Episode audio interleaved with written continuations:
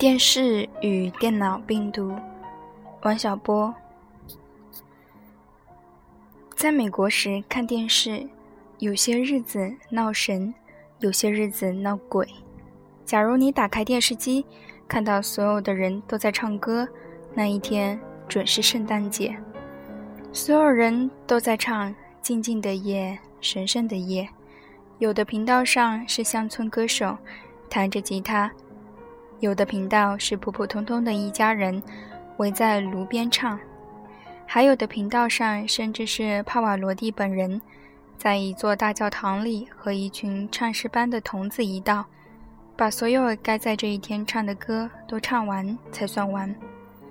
看一天电视就可以把所有的宗教歌曲都听会。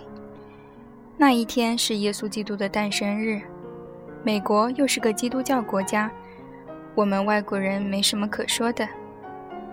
倒是他们美国人自己说，年年都是这一套，真是烦死了。美国人喜欢拿宗教开些玩笑，不是因为他们不虔诚，主要是因为老是这一套，他们觉得有点烦。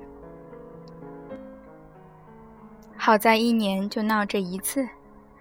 闹神的情况就是这样，还有的日子打开电视，满屏幕都是鬼，那些绿脸的鬼怪从坟里钻出来，呲着牙在街上走着，仿佛整个世界都是绿的。当然，那一天准是万圣节，对这一套老百姓早就烦死了，经常给报刊写信臭骂电视台，但他们就是不肯改。还有时，屏幕上一片鲜红，有个面目狰狞的家伙手执大斧，在所有的频道上砍人，只砍到人头滚滚，血流成河。此时你怎么也想不起还有一个砍头节。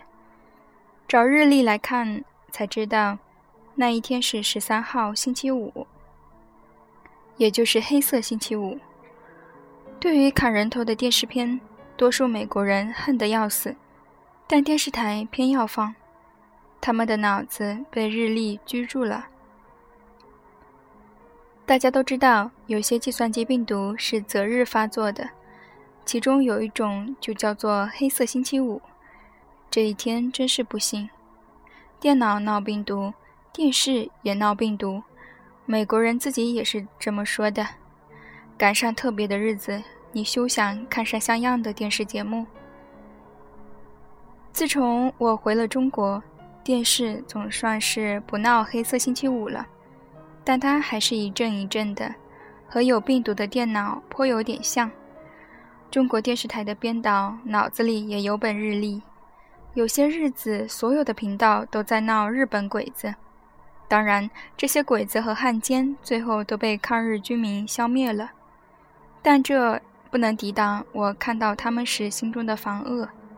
有个汉奸老在电视屏幕上说：“太君，地雷的秘密我打听出来了。”混账东西，你打听出什么了？从我十五岁开始，你一直说到了现在。还有些日子，所有的频道都在引吭高歌，而且唱的都是没滋没味的。这和日历当然有关。有些日子是教师节，有些日子是老人节、儿童节。现在的节日甚多，差不多两个礼拜必有一个节日。假如把纪念日算上，几乎每天都有点说头。有个说头，电视台就有点有多有所表示，表示的结果往往是让人烦躁。某一天成为节日或者纪念日都是有原因的。我和别人一样，对此不敢有分毫的不敬。六月一号是小朋友的节日。到了这一天，电视台就不不需要费心安排节目，只管把平日没人看的儿童题材影片弄上去演。有些影片质量很次，有些则是过时的黑白片。大人看了不满意，编导可以说：“今天是儿童节，为了孩子，您就忍着点儿吧。”小孩不满意，则可以说：“叔叔阿姨们特地给你安排了节目。”亲爱的小朋友，你不要给脸不要脸呐呢。总而言之，各方面都交代得过去，还省了买好节目的钱。但是这样的儿童节目，别指望小朋友会爱看。其实儿童节的情况还算是好的，到了我们的节日更糟。到了教师节，就唱些歌来歌唱人民教师。我当过很多年教师，但就是不爱听那些歌，连词带曲全都很糟。词曲作者写应景的作品，当然提不起精神。歌手们唱这种应景的歌，也尽跑调。我看他们上台前连练都没练过，不练是对的。练这种绕嘴的歌儿会咬伤舌头。